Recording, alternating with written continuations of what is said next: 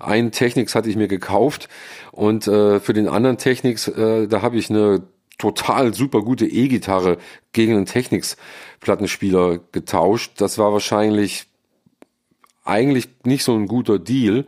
Dann fingen die eben an, sich äh, zu erkundigen, was ich überhaupt für Musik auflege und, und ob ich auch Trance spielen würde. Und das ist natürlich eine sehr interessante Frage, wenn man das mit vorgehaltener Maschinenpistole gefragt wird. Mein Name ist Steve Clash und das ist der Übernacht-Podcast. Ich habe mich mit Hans Niesmann unterhalten. Hans ist DJ, Musikproduzent, Journalist, Dozent und Autor. In den 90ern hat er als Redakteur bei der Specs angefangen und parallel in Köln Haus- und Acid-House-Partys geschmissen und somit diesen Sound in Deutschland mitgeprägt. Er hatte drei Bücher über das Auflegen geschrieben, hatte lange Zeit eine Radiosendung auf 1 Live und ist fürs Goethe-Institut in die entlegensten Orte der Welt gereist, um dort aufzulegen aufzulegen und deutschen Techno zu präsentieren.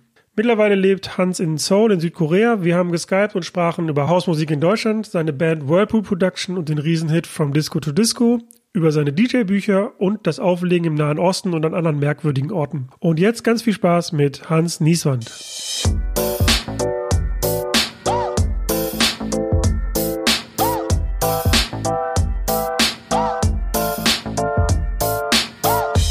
Über Nacht mit Steve Clash.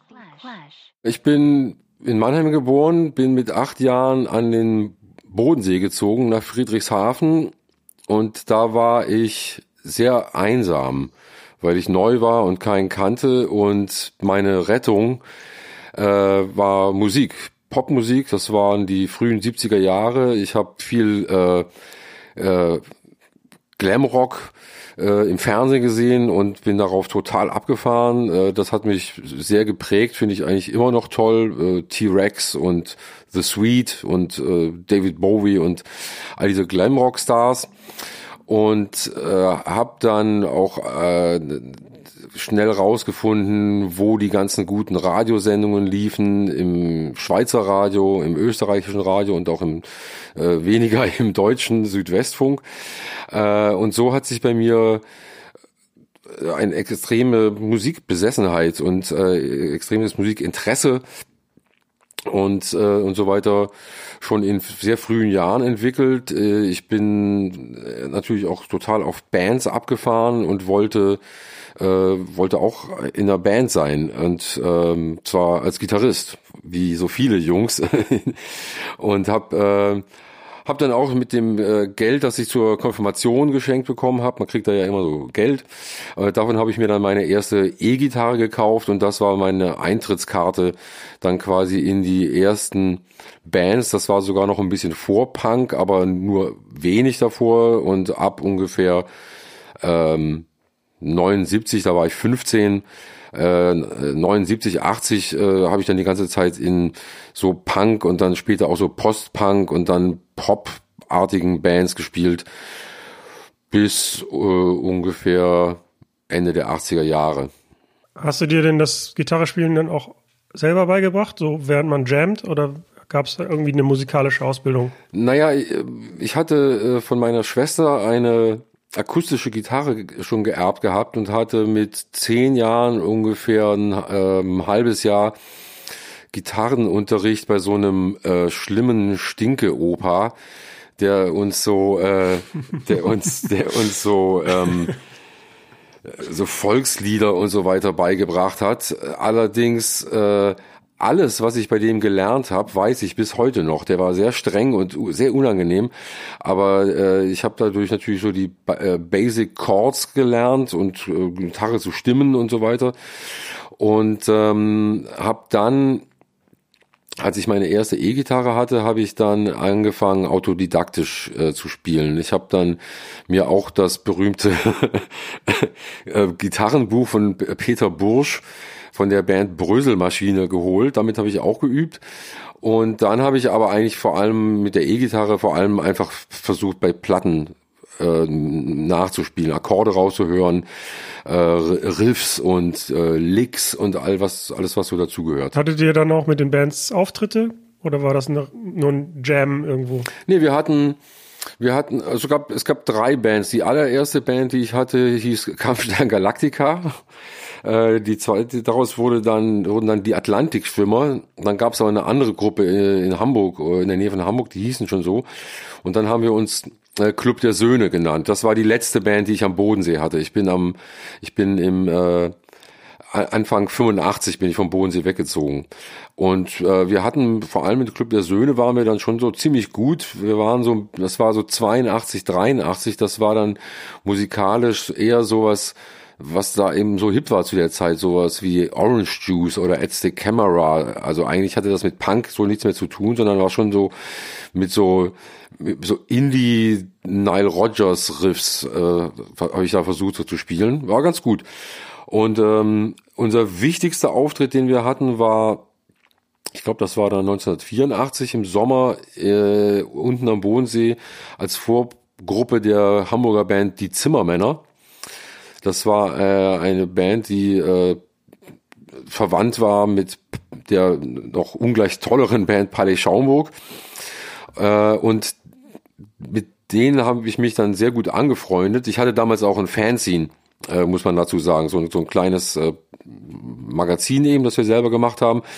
Da habe ich dann die Zimmermänner auch interviewt. Und als ich dann nach Hamburg gezogen bin, kannte ich die eben schon alle und hatte dann äh, eben schon so einen ganz guten, ein ganz gutes Entree in Hamburg und habe dann äh, direkt die nächste Band gegründet, weil die Zimmermänner sich dann aufgelöst hatten und einige Mitglieder dann mit mir zusammen eine neue Band gegründet haben. Die hieß dann äh, Medienmärkte Meinungen. Du bist ja ähm, wegen des Studiums nach Hamburg gezogen, aber also und zwar um, um Journalist zu werden, war dir denn schon, als du jetzt in den Bands gespielt hast, bewusst, dass dich Musik so dein Leben begleiten wird und dass das im besten Fall so den Fokus deines Lebens darstellt? Oder hatte man da vielleicht noch im Kopf so, naja, ich muss ja trotzdem irgendwas Anständiges in Anführungsstrichen lernen und irgendwie einen, ja, einen anständigen Beruf ausüben? Ähm, etwas Anständiges zu lernen war mir nie in den Sinn gekommen, äh, beziehungsweise das, was ich so bis heute mache und immer gemacht habe, halte ich auf, auf seine Weise schon auch für durchaus anständig. Äh, ich bin nach Hamburg gezogen wegen der Musik. Ich bin nach Hamburg gezogen, weil ich die Musikszene damals in Hamburg äh, mit Abstand am interessantesten fand in Deutschland. Aber wenn man äh, von so einem Ort wie, wie äh, Friedrichshafen am Bodensee wegkommen will, ähm, dann braucht man schon auch zum Beispiel auch im Verhältnis zu den Eltern und was die Unterstützung der Eltern betrifft, vor allem in der Anfangsphase, schon einen vernünftigen Grund. Ähm, Studium hat, wie wir alle wissen, äh, diverse Vorteile, äh, was Krankenversicherung angeht und andere äh, Vergünstigungen. Äh, damals war auch noch äh, Magisterstudium angesagt, sehr viel Freiheit, nicht so wie so ein so, so stressig wie ein Bachelorstudium. Ähm, und da ich ja äh, nicht einfach nur Journalist werden wollte, sondern wenn dann Musikjournalist, äh, und Hamburg auch ein wichtiger Standort war für Musik, zum Musikjournalismus, äh, kam da sozusagen alles zusammen, was mich, was mich interessiert hat und äh, womit ich mich gerne beschäftigen wollte. Ich habe auch noch gelesen, dass du 1983 den ersten bezahlten Gig hattest. Ich nehme an, da handelt es sich dann um einen DJ-Gig. Hast du dann also parallel schon zum, ja, zu deiner Bandaktivität dann angefangen aufzulegen? Mich haben eigentlich immer genau drei Sachen interessiert, die ich auch bis heute äh, in immer wechselnden Gewichtungen prakti praktiziere. Äh, das ist eben einmal äh, Schreiben, meistens über Musik. Äh, es ist meine eigene Musik machen, früher in Bands, jetzt als Produzent und äh, Musik, die ich toll finde, anderen Leuten nahe zu bringen. Das lag mir schon immer am Herzen, weil ich äh, mich eben so furchtbar intensiv damit beschäftigt habe und immer äh, viel mehr viel mehr kannte als alle anderen. Das war am Bodensee jetzt auch nicht so schwierig. Inzwischen habe ich viele Meister gefunden, die noch viel mehr Platten haben als ich. Ähm, und äh, entsprechend äh, habe ich dann schon früh angefangen, wenn es Schulpartys gab, äh, äh, habe ich mich immer um die Musik gekümmert und versucht die anderen, die die die die nicht so einen äh, hervorragenden Geschmack hatten wie ich, äh, wegzumobben. Ähm, im, im im Jugendzentrum in Friedrichshafen gab es eben auch eine Disco wo ich dann auch ähm, zuerst äh, eben äh, Punk gespielt habe oder äh, äh, Post-Punk, Joy Division und Dead Kennedys und was was ist was da so dazugehört. Ähm, und das habe ich die ganze Zeit weiter praktiziert und äh, war immer, das war ja, war ja eine sehr, sehr interessante musikalische Ära, äh, wo pausenlos äh, neue Sensationen sich ereignet haben, äh, denen ich immer äh, hautnah gefolgt bin, immer, immer, immer dran am Puls. Und ähm, so dass ich dann auch so ein bisschen gefragt war bald. Und 1983 hatte in Ravensburg am Bodensee ein, ein sehr guter Club aufgemacht, Duala, den gab es später noch lange. Das war noch ein ziemlich berühmt, ich weiß, vielleicht gibt's ihn sogar immer noch. Das war auf jeden Fall äh, in den frühen 90ern dann plötzlich ein sehr angesagter Techno-Club, wo auch so Jeff Mills und so gespielt hat. Ähm, 83 lief da früher Rap, Curtis Blow, Run DMC, äh, solche, solche Sachen wie Tom Tom Club und Talking Heads, ABC, Dexys Midnight Runners, ähm, all diese, all diese Pop-Dance-Sachen, ganz früher Elektro, äh, ähm, IOU von Freeze und, äh, und, und solche Sachen habe ich dann gespielt. Teilweise auch noch von Kassette. Wann hast du denn dann für dich so Haus- und elektronische Musik für dich entdeckt?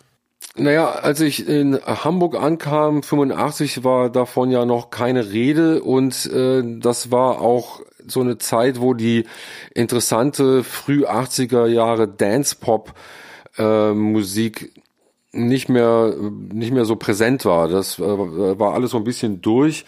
Äh, in den Hamburger Discos, die ich damals ab und zu besucht habe, lief Prince und äh, Stücke, die man kannte. Ähm, Black Music äh, schon, schon okay, aber nicht besonders äh, exciting, auch von der Szene her. Ich habe dann ähm, in der Mitte der 80er Jahre auch zum Beispiel viel äh, alte Musik gehört, äh, alte Musik entdeckt, die ich bis dahin noch gar nicht kannte. Soul vor allem und, äh, und andere Sachen. Hippie-Musik äh, und meinen musikalischen Horizont erweitert und in Bands gespielt, bei Medienmärkte Meinungen. Und für mich nahezu aus heiterem Himmel äh, ereignete sich plötzlich äh, 87 äh, in Hamburg auch sehr stark ähm, die Acid House Explosion. Äh, da bin ich, weil ich auch natürlich Musikzeitungen intensiv gelesen habe. Die Specs hat darüber auch äh, geschrieben. Für die Specs hatte ich zu dem Zeitpunkt auch schon angefangen zu schreiben selber. Ähm, und da äh, fing ich an, in Hamburg zu Acid House Partys zu gehen und war davon total äh, geflasht und weggeblasen und fand das äh, einfach sensationell dass, ähm, dass man nicht mehr zu Stücken getanzt hat, die man kannte und äh, zu bekannten Songs und so weiter, sondern dass man zu so einer Art äh, reiner, reiner Musik, so einem reinen Musikdestillat getanzt hat aus Beats und Frequenzen und Basslines und Tönen. Ähm, das war ganz toll. Äh, ich äh, bin auch, weil ich immer schon viele, viele, viele Platten gekauft habe, auch alte Platten, bin ich dann auch äh, sofort total auf Sampling abgefahren. Und das war dann ja auch die Zeit, als die ersten großen Sampling-Hits äh, Pump Up the Volume von Mars und äh, Theme from S-Express von S-Express erschienen sind. Und ähm, auch die äh, die Golden äh, Golden Age of Hip Hop begonnen hat, also sprich Eric B und Rakim und so weiter, die auch dann plötzlich äh, ganze Takte gesampelt haben und nicht mehr nur einzelne Hits und Stabs. Und äh, da wollte ich, da wollte ich unbedingt mitmachen. Das wollte ich dringend auch tun. Ähm, ich habe dann noch ein bisschen weiter in der Band gespielt, aber habe dann so auch das Interesse am Gitarrespielen äh, verloren für für einige Jahre und habe dann auch angefangen in Hamburg äh, wieder aufzulegen. Ich hatte ein paar Jahre das nicht so groß getan, weil es eben auch keinen richtigen Ort und keinen richtigen Sound gab, den ich, äh, aktuellen Sound, den ich auflegen wollte. Das änderte sich. Äh, allerdings spielte ich Ende der 80er Jahre in Hamburg eigentlich kein Acid House. Das waren eigentlich auch nur zwei Sommer. Ich habe stattdessen äh, ähm, Hausmusik gespielt, weil ich dann äh, sozusagen, nachdem Acid House vorbei war, äh, ging, ging, ging es in die eine Richtung, so sch schwer in Richtung Techno, Industrial, EBM, ähm, Hard, Hard. Das äh, fand ich zwar immer ganz cool, da hinzugehen, aber das war nicht das, was ich auflegen wollte. Gleichzeitig hatte ich aber auch durch die Specs die äh, angefangen, relativ oft nach London und auch nach New York zu reisen und habe dort äh, äh, richtige Hausmusik und richtige Hausclubs und Haus-DJs erlebt und, ähm, und, und, und das wollte ich auch machen.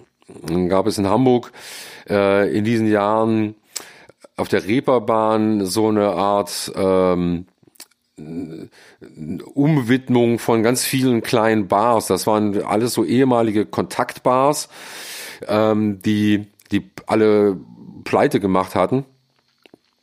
Und, äh, und überall in diese Bars zogen, zogen so kleine Clubs ein. Jeder, jeder dieser kleinen Clubs stand so für seinen eigenen Sound. Ich habe meistens ähm, äh, Tempelhof aufgelegt und habe da eben äh, Garage House, New Jersey Sound, Philly Sound, ähm, interessante äh, Disco-Musik, eben keine Gassenhauer von Cool in the Gang, sondern äh, Dinosaur äh, L oder ähm, Machine oder sonstige Sachen, die ich dann eben durch durch fleißiges Recherchieren und äh, Diggen und so weiter äh, so nach und nach zusammen äh, äh, kaufte und das war so der das war so der Stand der Dinge. Ich konnte dann auch noch nicht wirklich gut mixen. Ich hatte dann äh, ich hatte dann in Hamburg einen Job äh, ähm, als äh, Filmredakteur bei einem Stadtmagazin. Und ähm, das war natürlich ganz gut, weil mir der auch, äh, dadurch hatte ich ein bisschen Geld und konnte äh, gleichzeitig hatte ich genügend Zeit und Kapazität, um, um viel in Clubs zu gehen und eben aufzulegen. Das Stadtmagazin, das wurde dann aber verkauft und ich wurde äh, gefeuert. Nicht ohne eine äh, nicht ohne eine Abfindung zu bekommen, weil ich dann nämlich ähm, Gewerkschaftsmitglied geworden bin. Bei einer Gewerkschaft, die hieß damals noch IG Druck und Papier. Inzwischen heißt die IG Medien und ich war aber schon lange nicht mehr Gewerkschaftsmitglied. Aber damals war ich dann, bin ich Gewerkschaftsmitglied geworden, habe eine Abfindung bekommen und ähm, habe dann mir auch äh, vor allem eine äh, Vierspur, ein Vierspur Kassettenrekorder von Tascam geholt und eine Drum Machine und ein Bass und Gitarre hatte ich eh schon und habe dann so 88 angefangen, auf diese Weise meine ersten eigenen Tracks zu produzieren. Das waren jetzt nicht unbedingt House-Tracks, das waren alle möglichen Tracks, ähm, Lo-Fi, äh, aber eben alles mit Drum Machine. Ähm, dann habe ich äh, Ende Ende 89 habe ich dann erfreulicherweise ein Angebot bekommen von Dietrich Diederichsen, ob ich nicht nach Köln umziehen möchte und Redakteur bei der Specs werden. Äh, ich hatte zu dem Zeitpunkt schon drei Jahre für die Specs geschrieben, sehr viel, hatte viele Reisen gemacht, hatte viel über Film geschrieben in der Specs, aber eben auch viel über House und Hip-Hop. Ähm, und ähm, das war so ein bisschen auch mein, mein Traumjob ich hatte die Specs angefangen zu lesen, als in dem Moment, als sie eigentlich zum ersten Mal erschienen ist. Also 1982, glaube ich, ist die Specs äh, äh, erschienen. 1980? 1980. Die, ich bin mir jetzt gerade nicht ganz sicher, aber auf jeden Fall in den frühen 80ern. Ich habe die Specs von Anfang an gelesen. Äh, und bei diesem Laden mitzumachen, mit diesen Leuten, das fand ich schon extrem aufregend und äh, das, das hingekriegt zu haben, dass die mich holen, äh, tolle Sache. Weniger toll war, dass in Köln, als ich in Köln ankam im, im Januar 90, ähm, gab es da keine guten Clubs. Es hatte vorher einen sehr guten Club gegeben, Rave, den hatte ich auch ein paar Mal besucht, äh, aber der war zu dem Zeitpunkt schon zu und ich wollte unbedingt weiterhin äh, gute New Yorker und Chicagoer House Music hören und habe dann eben angefangen, eigene Partys zu veranstalten. Äh, teilweise auch mit, mit Leuten, mit, mit so Specs-Kollegen, Dirk Scheuring zum Beispiel, mit dem habe ich viel gemacht.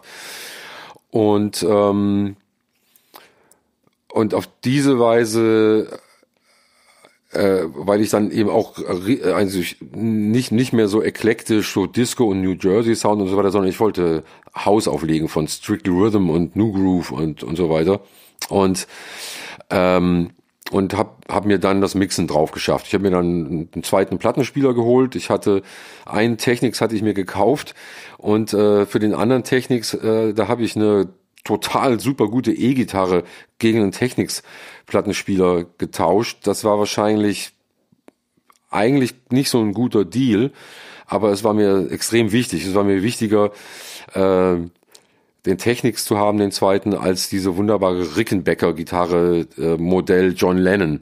Was hätte heute Mehrwert von beiden, wenn man, wenn du die behalten hättest? Äh, ich denke schon die Gitarre aber vielleicht jetzt auch nicht nicht exorbitant viel mehr. Also im Prinzip über den Daumen war das für mich schon schon okay und ich mag die Geschichte auch. Ich hatte eine Anzeige in der Stadtzeitung in der Kölner Stadtrevue aufgegeben, dass ich eine Rickenbecker gegen einen Technics tausche und war total platt, dass jemand einen Technics hat, den er gegen einen Rickenbecker tauschen würde. Das konnte ich nicht verstehen, weil weil die die die große Ära der DJ-Kultur gerade eben anbrach. Ähm, ja, und dann habe ich dann äh, dann habe ich zu Hause äh, total viel gemixt, ähm, mir total viele Schallplatten gekauft, ähm, Importe ohne Ende und äh, und permanent äh, immer so so Partys, äh, so Underground-Partys, so äh, Warehouse-Dinger in so kleinen äh, Autogaragen und so weiter, Autowerkstätten. Äh, ein entscheidender Punkt war dann 1992, da hatte ich dann nämlich in dem Kölner Rose Club, das war so ein Laden, wo ein kleiner Punk-Live-Laden. Da haben Nirvana gespielt und Soundgarden und äh, Mudhoney und all diese Grunge-Bands. Und äh, ein sehr wichtiger Laden für die Specs-Redaktion. Und ähm, dann dachte ich, das ist eigentlich genau die Art von Laden, in dem ich, in, de, in dem ich gerne eine Hausparty machen würde. Äh, und diese Hausparty im Kölner Rose Club, äh, Rose Club, die habe ich dann Whirlpool genannt. Und, äh, und zwar jetzt nicht, weil ich dabei so an einen konkreten Whirlpool, wo man sich so reinsetzt und wo es blubbert, sondern mehr als so etwas, wo wo, wo, wo man Beats und Elemente verwirbelt. Ähm, ja, und das war, das, das hat sofort total gezündet. Das war, das war kein großer Laden, da gingen vielleicht 200 Leute rein, 150. Äh, so eine kleine Schuhschachtel äh, hat mich sehr irgendwie auch an so diese New Yorker Läden erinnert. Und ähm, als ich zwei oder drei von diesen Whirlpool-Partys gemacht hatten, die waren einmal im Monat, kam, äh, kam ein Bekannter von mir, ein Freund von mir, der in Paris studierte, kam äh, übers Wochenende nach Köln zurück und hat einen, einen äh, ganz interessanten Typen mitgebracht, einen Amerikaner, äh, nämlich Eric D. Clark, den ich dann sehr schnell kennengelernt habe. Sorry, wenn ich dich unterbreche, aber ich weiß, was jetzt kommt. Äh, und weil es ein wichtiger Punkt ist, würde ich kurz zu dem davor noch mal zwei, drei Fragen stellen, wenn es dir recht ist. Mhm. Du hattest ja gesagt, dass du erst in Hamburg in den Bars angefangen hast, Hausmusik zu spielen und dann in Köln eigene Veranstaltungen gemacht hast. War das musikalisch immer noch so eine Nische, dass Leute schon nur gezielt dahin gekommen sind oder gab es dann auch mal Leute, die einfach zufällig vorbeikamen und vielleicht was ganz anderes erwartet haben und dann aber sich schnell damit anfreunden konnten? Es sind vor allem Leute gekommen, die, die Bock auf Hausmusik hatten natürlich, die auch Hausmusikanten, die das schon so eine Weile mitverfolgt hatten, wie ich das gepusht habe. Ähm, es kamen sicherlich auch Leute, die die die Specs kannten, ähm, die das, ähm, die die jetzt eigentlich mehr so vielleicht My Bloody Valentine gehört haben oder Indie Bands oder sowas, die dann aber, weil das, weil ich das so ein bisschen an den Specs Kontext angedockt habe, weil ich ähm, weil ich Dance-Partys gemacht haben, die nichts mit so einer alten Disco-Kultur mit Goldkettchen und, und, und, und auch so einer ähm, ja nicht nicht unbedingt äh, äh, linksorientierten Szene zu tun hatten, ähm, die, die dadurch so ein, so, so, so ein sicheres Gefühl bekamen. Da könnte man ja mal hingehen. Also ich denke, dass ich äh, wahrscheinlich eine Menge Leute, die sonst nicht zu in Clubs gegangen wären äh, oder oder geschweige denn selber mal DJ zu werden, äh, äh, auf die Idee gebracht habe und inspiriert habe. Und, und äh, diese, ich, ich fand eben äh, auch als Autor, aber auch als DJ, dass das House Music, wie ich das auch in New York kennengelernt hatte, als, also als eine, eine subkulturelle Sache, äh, die auch gewisse politische Aspekte hat, also im Sinne von Safe Spaces für Minderheiten, äh, Orte, wo der Umgang zwischen Männern und Frauen oder auch äh, zwischen äh, zwischen zwischen sexuellen sexuellen Orientierungen aller Art äh, auf eine sehr äh, respektvolle und angenehme Weise läuft. Keine Aufreißläden und so weiter. Läden, in denen sich Frauen äh, wohlfühlen können und sicher fühlen können. Läden, in denen es nicht darauf ankommt, ob du schwul bist oder nicht. Ähm, das, das, das waren also die, all diese sozialen Aspekte, die ich an der Hausszene äh, toll fand. Was ich, was ich auch toll fand, war, dass die bis dahin waren diese, diese Indie-Szenen und so weiter, das waren irgendwie immer die gleichen Leute. Das waren irgendwie nur Gymnasiasten oder nur, nur diese und nur jene. So ähnlich wie, ähm, was weiß ich, äh, wenn man, wenn man auf dem, äh, wenn man auf dem Ärztekongress ist, dann haben alle Medizin studiert. Äh, in der DJ-Welt ist das ganz anders. In der DJ-Welt, äh, da ist Platz für, für ganz, ganz unterschiedliche Charaktere. Das, ähm, und das, das hat mir sehr gut gefallen, dass da so eine soziale Dynamik und so eine soziale Durchmischung stattgefunden hat und und und und und ähm, und so eine Freiheit, äh, so ein Freiheitsgefühl dadurch entstanden war. Gab es denn für dich, was das Produzieren, als auch das Auflegen, als auch das Veranstalten angeht in der Zeit, gab es da Vorbilder? Also hast du gesagt, okay, ich, in New York gibt's besondere Party rein und das möchte ich jetzt übersetzen für Deutschland oder war das einfach komplett Freestyle? Nee, ich war eben als Specs-Redakteur äh, viel, viel in London, viel in New York äh, ich war ähm, in London war ich öfters in einem Club, den es inzwischen nicht mehr, schon ziemlich lange nicht mehr gibt, der heißt, äh, der hieß Dingwalls. Ähm, der war, der war berühmt dafür, vor allem weil Giles Peterson da seine Sonntage angefangen hat, seine Talking Loud äh, Sonntage. Äh, ich bin aber viel lieber zu Donnerstags da hingegangen, ähm, da hat Norman Jay, äh, ebenfalls ein, ein, legendärer DJ, super Typ, äh, der hat da eine pa äh, Party gemacht, die hieß High on Hope. Und das war äh, wahnsinnig euphorische Musik, Disco und der hat also vor allem Disco und House ineinander gemixt. Und ähm, äh, das war extrem glücklich machend und äh, und aufputschend äh, und soulful das, äh, das hat mich extrem inspiriert. Äh, auch weil das kein so ein Riesenladen war. Äh, und so etwas in der Art in Köln auf die Beine zu stellen, das, das, das äh, wollte ich unheimlich gerne. Das ist mir sozusagen auch, auch bis zu einem gewissen Grad äh, gelungen, würde ich sagen. Die, die Clubs in New York, äh, das war schon nochmal eine andere Nummer, weil, äh, was weiß ich, ich war dann im Shelter oder auch im, äh, in der Sound Factory und so weiter. Das sind ja riesige Läden mit gigantischen Soundsystemen. Ähm, sowas gibt New York her, aber nicht, äh, nicht so eine Stadt wie Köln. Ähm, es gab kleinere Läden in New York, die fand ich auch super. Es gab einen Laden, wo ich sehr hingegangen bin, der hieß Jackie 60. Das war, da hat auch so David Morales, aber Dienstagabends gespielt, ein kleines Ding.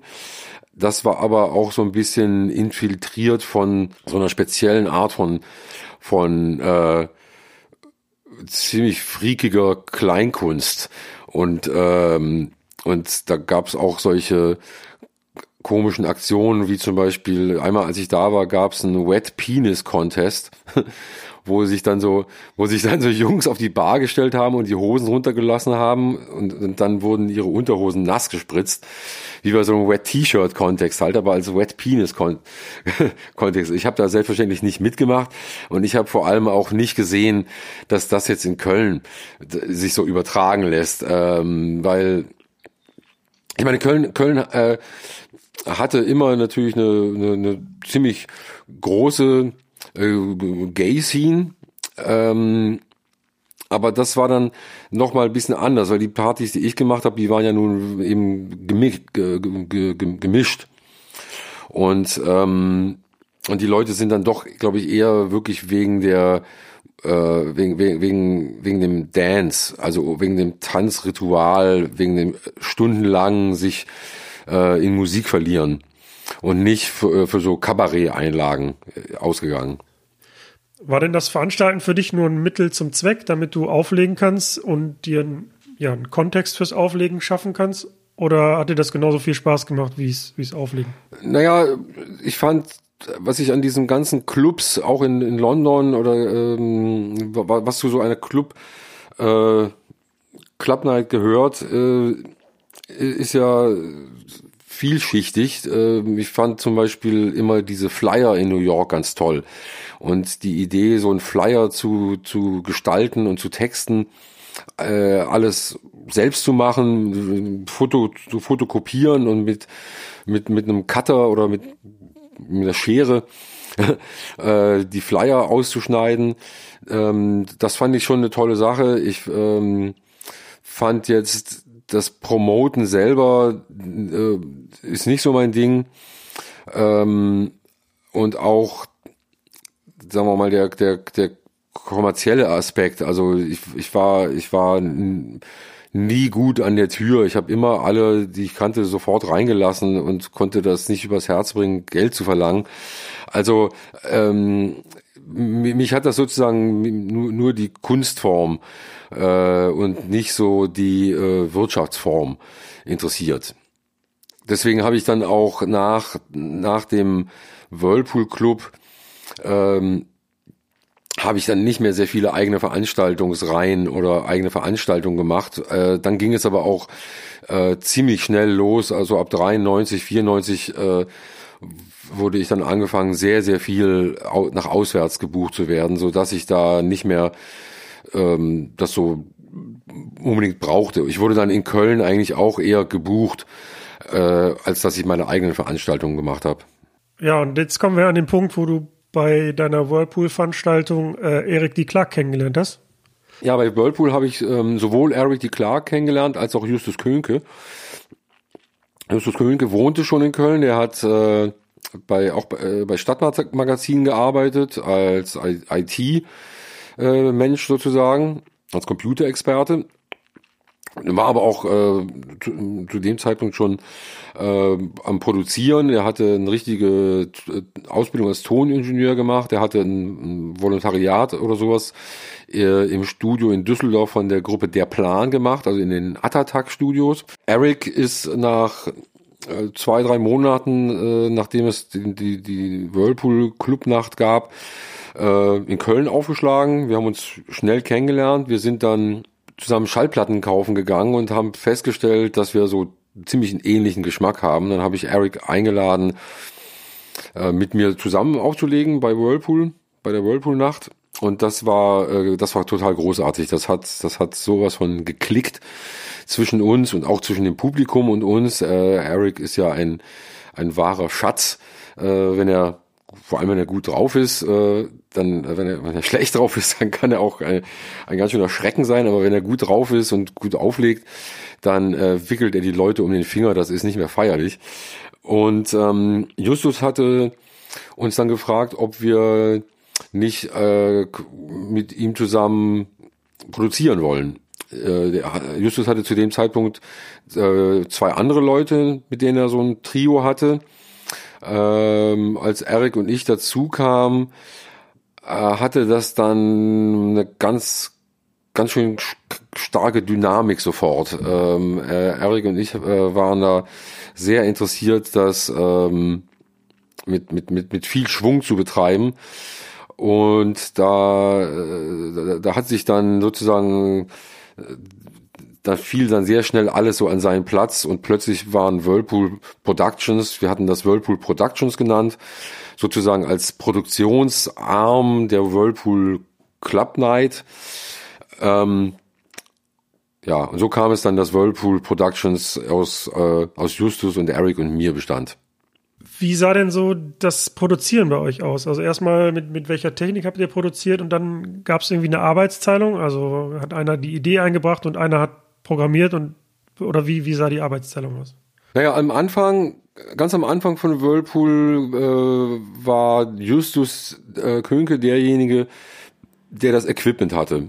Ähm, ein PC, da lief am Anfang Cubase, äh, äh, was war denn das nochmal für ein Keyboard? Ähm, ein Juno Synthesizer und ein Emax Sampler hatte er schon und, und auch so ein, ein Achtspur Mischpult, wenn ich mich recht erinnere. Äh, ich hatte, ich hatte DJ Equipment, äh, und das haben wir dann quasi so zusammengeschoben und haben dann äh, viel gesampelt. Ich habe ich hab sehr viele äh, Samples äh, ausgesucht. Hier, lass uns mal das samplen, lass mal das samplen. Äh, lauter so, so coole kleine Passagen aus meiner umfangreichen Sammlung. Ähm, äh, wir haben zu dem Zeitpunkt war das ja so, dass man, wenn man Mixe aufgenommen hat, äh, war das live. Äh, das heißt, solche Sachen wie Filterbewegungen und solche äh, Sachen, die, die hat man nicht ähm, automatisiert, sondern die hat man, die hat man quasi während das, während das DAT mitlief, hat man live die Filter äh, äh, auf und zu gedreht.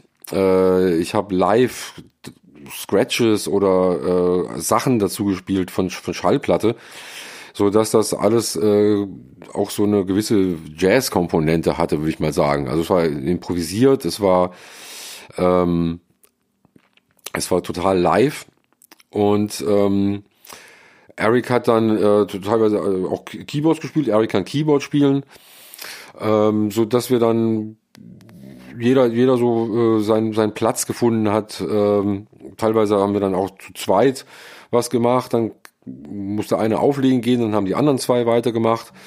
Ähm, aber Justus war am Anfang ganz klar äh, äh, schon auch so der, der, der eigentliche Engineer, der eigentliche, der, der produzieren konnte. Ähm, zu meinem Glück hat es sich dann ergeben, dass das Studio in mein Wohnzimmer äh, beziehungsweise das war auch mein Schlafzimmer. Ich habe in so einer WG gewohnt und äh, und dann zog das Studio in mein Zimmer und das hat bedeutet, dass ich, ähm, wenn alle gegangen waren, ähm, konnte ich programmieren lernen. Ich habe natürlich am Anfang wahnsinnig viel äh, zugeguckt, wie macht man das, wie macht man das, aha, aha, aha. Und äh, und habe dann ähm, ja so ja, 94, 93, 94 angefangen, eigene Tracks zu produzieren. Ähm, ich weiß, das, das war immer etwas ärgerlich, weil Justus hat dann immer gerne einfach irgendwelche Sachen umkonfiguriert. Ich weiß noch, dass er dann plötzlich, äh, plötzlich war dann aus irgendeinem Grund Cubase out und Logic war dann in. Ähm, so dass ich dann Logic lernen musste. Äh, das Lustige ist, dass ich deswegen bis heute auf Logic hängen geblieben bin äh, während Justus schon äh, schon längst längst äh, mit Ableton produziert. Sollte ich vielleicht auch machen, aber ich bin ich, ich, ich stelle mich da irgendwie ungern um und Logic ist ja auch kein schlechtes Programm, muss man sagen. Ähm, ja, äh, so so war das mit der Produziererei. Ähm, wir haben dann, weil ich natürlich auch relativ durch die Specs und auch als DJ dann ein relativ bekannter Typ war ähm, in der Branche, wenn man so will, äh, mit, mit einer ganz okayen Credibility äh, durch die Specs und durch den Sound, den ich gespielt habe, äh, haben wir dann ziemlich schnell ein Angebot bekommen, eine Platte rauszubringen. Ähm, und zwar ausgerechnet bei dem total äh, eigentlich unkrediblen Label Logic Records. Nicht zu verwechseln mit der Logic Software. Logic Records war in den frühen 90ern, äh, wie der wie man eventuell weiß, äh, ja das Label von Snap und Dr. Alban und sehr kommerziell. Ähm, die versprachen sich aber durch uns ähm, in den Hausmarkt vielleicht reinzukommen. Die hatten ja vorher Eurodance gemacht oder die hatten ihr, ihr, ihr riesiges Geld mit Eurodance gemacht ähm, und, und wollten eben auch gerne Hausmusik. Äh, das war jetzt angesagt, überall lief Haus, Haus. Und ähm, und die haben dann eine Maxi rausgebracht, die hat auch sehr gute Kritiken bekommen, in, in New York auch, in Billboard. Die wurde sogar äh, in New York äh, hergestellt auf einem äh, erfundenen äh, New Yorker Underground Label namens Fifth and Madison. Die Kreuzung gibt's überhaupt gar nicht. Und ähm, das wurde dann in New York eben gepresst und äh, in, äh, in ein sogenanntes äh, Shrink Wrap Cover, also die war so eingeschweißt wie eben so ein echter Import.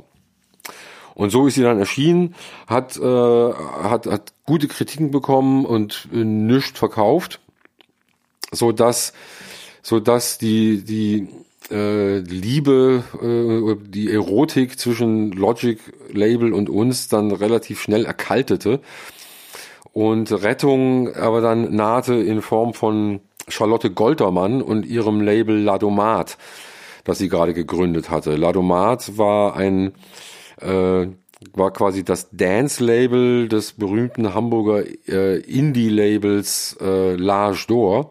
L'Age d'Or hatte solche Gruppen wie Kolossale Jugend und äh, Ostzonen, Suppenwürfel machen Krebs äh, und vor allem Tokotronic, hätte ich jetzt beinahe vergessen, vor allem Tokotronic äh, entdeckt. Tokotronic war etwas später als, als, äh, als, als wir. Also wir wurden dann von Charlotte gesigned für Ladomat.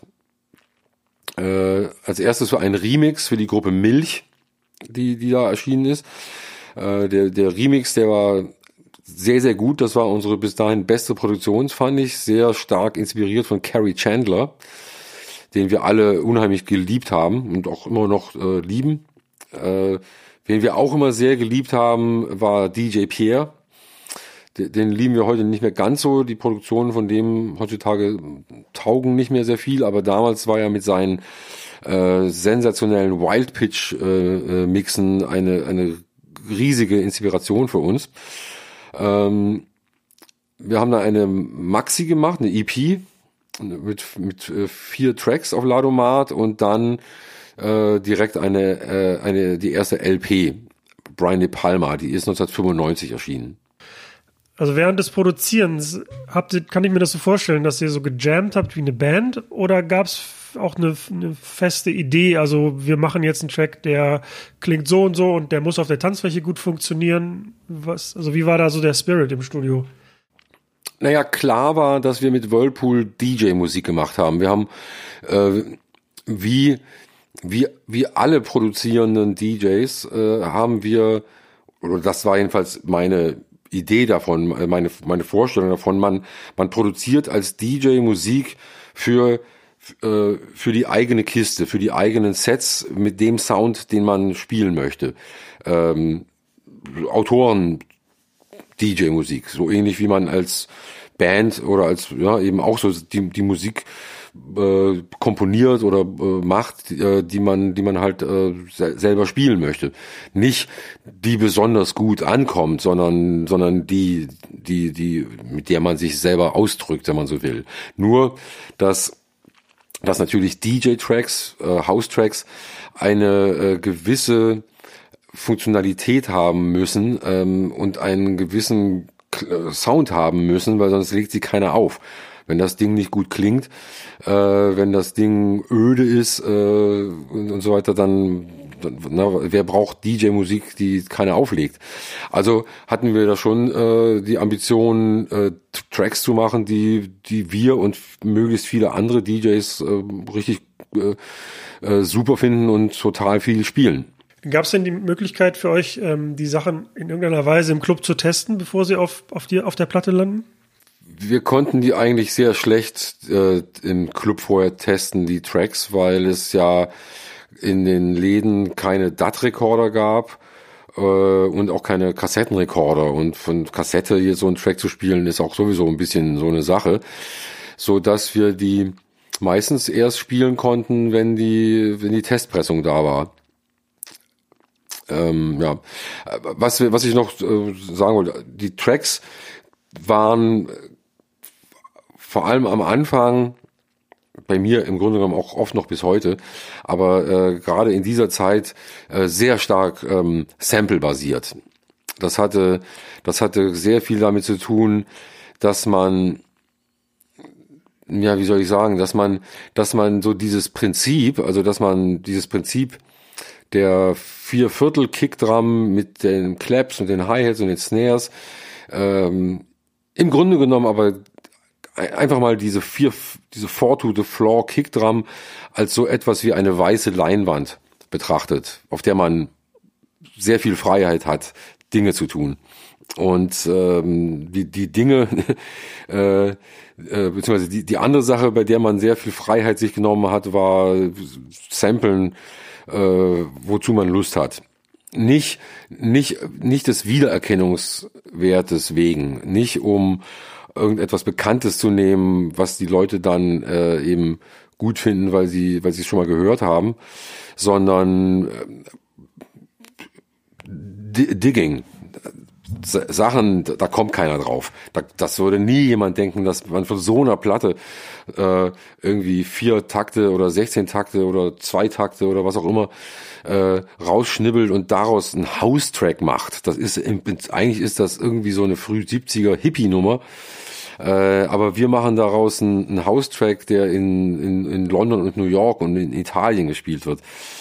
Ähm, das war ähm, das war sozusagen der der Fun äh, bei der Sache, aber auch der Ehrgeiz bei der Sache. Also ähm, die, jeder Track äh, auf der ersten LP äh, ist sozusagen voller voller Geheimnisse und verwegener äh, Zitate und so weiter. Ich hoffe, ich überspringe jetzt nichts, aber ihr habt 1996 dann das Album Dance Music oder Dense, ich weiß nicht, wie man es ausspricht. Dance. Dance mhm. produziert und das ist eigentlich die schönste Geschichte an der ganzen Sache, weil ihr nämlich dann am Ende noch einen Track hinzugefügt habt. Ähm, das kannst du am besten selber erzählen. Ja, also unser erstes Album, Brian De Palma, war ein, ein, ein relativ großer Erfolg. Äh, hat extrem gute Kritiken bekommen, riesen Story in der Specs von Dietrich Dietrichsen. Ähm, ziemlich gut auch verkauft für das, was es war wir waren zu dem Zeitpunkt ja auch schon so ein bisschen bekannt. Wir hatten diese Story schon gehabt mit, dass wir bei Logic da, also wir waren, wir waren schon so recht hot. Und, äh, und weil, weil dieses Album dann eben auch so gut angekommen war, haben wir ein Angebot von, von Motor Music bekommen, eine Major. Allerdings war das so, dass quasi nicht, nicht wir das Angebot bekommen haben, sondern Ladomat hat das Angebot bekommen Whirlpool über Motor Music zu, zu machen. Das hat, äh, das hat vor allem einen äh, enormen Unterschied, äh, was das Budget betrifft, bedeutet. Und äh, so sind wir dann eben äh, mit dem mit mit dem Major Deal und mit dem deutlich erhöhten Budget an die zweite LP gegangen ähm, in einem Studio, das wir dann inzwischen äh, uns selber so, so ein Kellerstudio unter einem unter einem damals ziemlich berühmten Kölner Techno Club, dem Warehouse. Da hatten wir so einen Keller und haben uns ein Studio eingerichtet und haben dann einen Song gemacht, der ist auch relativ bekannt geworden, war ein, ein relativ großer Radiohit in Deutschland, nämlich The Cold Song. Ähm, und das war eigentlich ursprünglich auch ein Sample-Track, aber da habe ich dann seit langer Zeit mal wieder Gitarre dazu gespielt, Akustikgitarre. Und Eric hat dazu einen richtigen Text gesungen. Und, ähm, und dann haben wir gedacht, uh, das ist ja das ist jetzt richtiger Pop. Ähm, das sollten wir jetzt aber wirklich gut machen und fanden dann, dass wir den Gesang dafür eigentlich nicht in unserem Kölner Studio wirklich aufnehmen können. Wir hatten da, wir waren da nicht darauf eingestellt, auf, auf äh, professionelle Gesangsaufnahmen und haben dann äh, geguckt, wo wir, wo wir das stattdessen machen könnten, möglichst in der Nähe von Köln. Und äh, ich habe dann das, äh, das Can-Studio aufgetan in Weilerswist, 20 Kilometer südlich von Köln, Richtung Bonn. Ähm, das legendäre Can-Studio, ehemals war es einfach das Labor, wenn man so will, der super legendären Band Can. Vielleicht neben Kraftwerk die wichtigste deutsche Band aller Zeiten, die einflussreich, eine der einflussreichsten deutschen Bands auf jeden Fall. Und äh, dieses Studio befand sich in einem ehemaligen äh, Dorfkino, einem genau genommen einem, einem ehemaligen Nazi-Kino aus dem Dritten Reich, ähm, das dann aber wie so viele andere Dorfkinos äh, Mitte der 60er Jahre zugemacht hat, als das Fernsehen aufkam. Und Anfang der 70er Jahre äh, hat die Gruppe Can dort dann Einzug gehalten und das Ganze in eine einen fantastischen Hippie-Traum verwandelt mit mit mit ähm, mit so einem äh, mit Matratzen. Also nicht auf dem Boden waren keine Matratzen, das war, das wäre natürlich auch sehr hippie-mäßig gewesen, aber die hatten quasi den ganzen Kinosaal, ist ja ziemlich hoch, kein Riesenkino, aber halt trotzdem ein Kino, hohe, hohe Wände und die hatten äh, sämtliche Wände plus die Decke mit Bundeswehrmatratzen äh, verkleidet für den Sound. Und über diesen Bundeswehrmatratzen hingen gigantische äh, ja so so so so Hippie-Wandmalereien auf so Leinwand, äh, also auf, auf Stoff, äh, auf Leinen wollte ich sagen. Und ähm, ein ein riesen äh, eine Riesensammlung von alten Synthesizern, äh, eine Riesensammlung von exotischen Percussion-Instrumenten aus der Sammlung Holger Tschukai, ein, ein ganz raffiniertes ähm, System mit Schiebewänden, so dass man, so dass es keine Gesangskabine gab, sondern alle Räume, die man so brauchte, wurden ad hoc gebaut und zusammengeschoben. Ganz toll, fette Anlage, äh, fette Abhöre, äh, riesiges äh, handgeschnitztes 48 Spurpult. Ähm, also wirklich ein ganz, ganz wunderbarer Ort. Äh, und als wir da aufgeschlagen sind, haben wir äh, direkt beschlossen, da nehmen wir jetzt nicht nur den Gesang auf für den Cold Song, da gehen wir nochmal alle Stücke durch und mischen das alles hier und fügen noch Sachen hinzu und machen das Album hier fertig. Und dann äh, nach, nach zwei Wochen war es dann auch soweit, da hatten wir das Album fertig und hatten, hatten alle Stücke, die wir mitgebracht hatten und noch ein paar neue äh, Experimente und sowas äh, aufgenommen mh, mm, und hatten dann noch zwei Tage Zeit. Äh, Eric musste dann zum Auflegen nach Köln ich war mit Justus da geblieben und hatte ein, äh, hatte so einen bestimmten Loop, so einen Sequenzer-Loop, den ich auf einer Popplatte mm, isoliert hatte. Vorgeschlagen, lass uns doch damit mal noch, lass uns, äh, lass uns doch jetzt noch einen komplett neuen Song machen, den wir hier äh, komplett äh, neu komponieren. Äh, einfach weil es so schön ist hier und weil es so inspirierend ist. Und dann haben wir, äh, dann haben wir eben mit auf diesem, auf dieser Sequencer-Loop-Basis noch ein Beat draufgebaut. Am nächsten Tag kam der Eric dazu, hat das, äh, hat das Keyboard dazu gespielt, die berühmte Erkennungsmelodie. Ähm, ich habe die Bassline dazu gespielt auf einem riesigen Bass von Holger Tschukai, den ich gar nicht spielen konnte eigentlich. Deswegen habe ich die Bassspur äh, den Bass auf zwei Spuren aufgenommen. Eine, eine Spur, wo ich immer runtergeschlagen habe und eine Spur, wo ich immer hochgerupft habe, um diesen Oktavbass aufzunehmen. Und dann, äh, dann, dann stand plötzlich so ein cooles Inst Instrumental. Wir haben dann, wir haben dann von einer anderen Popplatte ähm, diesen Frauenchor gesampelt, der immer Love singt den haben wir einfach mal so alle acht Takte draufgesetzt. Und dann, äh, und dann hatten wir beschlossen, dass wir jetzt vielleicht noch irgendwas selber aufnehmen können mit Mikrofon, wo wir dann vielleicht so Samples rausschneiden können, weil wir, wir haben sehr viel so Sample-Tracks gespielt. Diese ganzen New Yorker Hausplatten von Strictly und so, die hatten ja oft so kurze, äh, kurze, kurze äh, Gesangssamples eben, die sich wiederholt haben. Und, äh, und dann dachten wir, vielleicht können wir sowas auch generieren. Irgendein Yeah oder Come on äh, oder was auch immer. Und dann haben wir dann haben wir so ein paar Percussion-Instrumente und eine Flasche Shampoos, weil das ja jetzt die Party war für den für, für das äh, Ende an der der Albumarbeit. Ähm, sind wir dann vor das Mikrofon gezogen, das Band lief und dann hat Eric einfach losgelegt und in einem Take äh, diesen Song vom Disco to Disco gesungen und äh, wir haben so gut es ging mitgemacht äh, und es selber versucht und ähm, weil weil diese Frauen immer total stoisch und unfehlbar und ganz genau alle acht Takte, immer wenn Eric fertig war, ihr Love gesungen haben, ähm, mussten wir äh, mussten wir furchtbar lachen.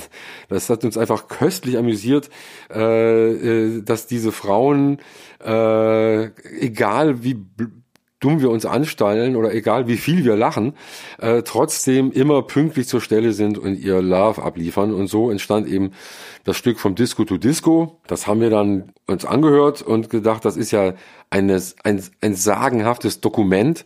Das ist auch ein echter äh, äh ein, ein echter Geistesblitz und es ist, es ist selten, dass, dass dann genau das Mikrofon äh, äh, das Band läuft. Und auch da ist nichts geschnitten. Also wir haben da keine äh, redundanten Phasen rausgeschnitten, das irgendwie so zusammengebracht, sondern das ist äh, exakt so hat es sich abgespielt. Das ist äh, wie, wie ein wie ein äh, äh, wie in der freien Natur sozusagen äh, aufgenommen. Also das war der First Take, ne? Das war, ihr habt es einmal aufgenommen und das war's dann. Ne? Ja, ja, ja. Für, für, first, first Take, keine Schnitte, äh, kann man. Und es ist, glaube ich, auch im, im Hintergrund noch was umgefallen oder so. Kann das sein? Irgendwie ein, ein Percussion-Instrument oder so? Nee, ich hatte ähm, ich hatte ähm, eine, eines der tollsten Percussion-Instrumente, das Holger Tschukai da hatte, war ein Schamanenstab. Das war so eine lange Bambusstange mit so Bambusstücken dran, die so geklirrt haben.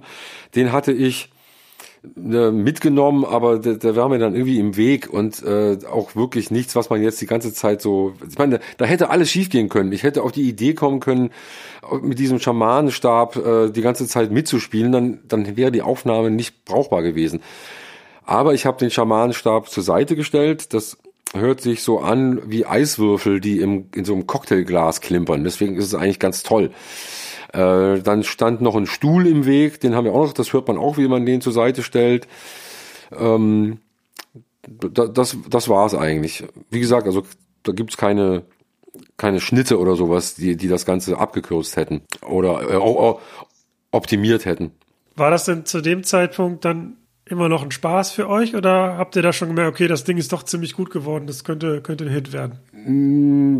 Mm, wir, wir wussten sofort, dass das ein extrem origineller und ungewöhnlicher und ganz, ganz toller Track ist, der, der, der, äh, der, der all unseren Freunden unheimlich gut gefallen würde und ähm, ähm, beim Label, also bei, bei Ladomat, äh, waren sie so, naja, ihr seid ja vielleicht welche, naja, das ist ja vielleicht ein Stück, naja, ist ja eigentlich kein Stück, ne? Also eigentlich, hm, naja, naja.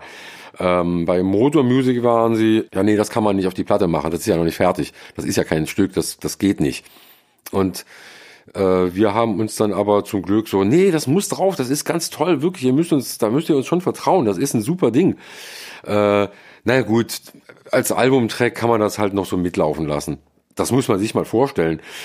Das hätte an vielen Punkten hätte das Ding äh, schief gehen können. Aber es ist alles gut gegangen. Äh, das ist dann in, äh, in Deutschland äh, eben als, als LP erschienen, als LP-Track erschienen. Da ist die Single war The Cold Song. Das war auch ein recht guter Erfolg. Das war dann sogar auf Platz 80 in den deutschen Charts. Und wurde sehr viel im Radio gespielt. Äh, vom Disco to Disco war aber eigentlich kein Thema.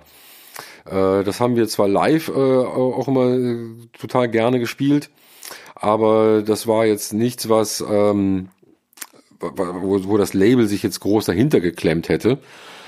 Äh, wir, wir waren dann kurz nachdem die Platte erschienen ist, waren wir eben auch, also 96 ist die Platte erschienen. Wir sind dann auch im Spätsommer, Frühherbst 96 auf Tour gegangen. Da waren wir dann ein wenig erschöpft voneinander, möchte ich mal so formulieren. Und haben so ein bisschen Break gebraucht. Ich habe dann eine Solo-LP gemacht, Eric hat eine Solo-LP gemacht, äh, Justus hat ein Album gemacht mit seinem damaligen Partner Kai Althoff. Subtleties hieß die Band. Und, ähm, und Anfang, Anfang 97 äh, rief mich dann eben Charlotte Goltermann vom Label an und meinte, hier Hans, pass auf, äh, dieses Stück vom Disco to Disco, das zuckt in Italien. Äh, und zwar äh, ziemlich erheblich. Das ist jetzt gerade irgendwie auf Platz 38 in den Charts. Und ich, was? Wie jetzt? Und dann hat sie, ähm, dann hat die äh, mich Woche für Woche auf dem Laufenden gehalten, wie die, wie die Entwicklung geht. Dann ging das irgendwie hoch auf 24, dann war es irgendwie äh, äh, Platz Platz äh, 13 und dann meinte sie so, so, nächste Woche geht das Top 10, dann war es Platz 6 oder so und dann, und hier nächste Woche, ihr seid auf Nummer 1.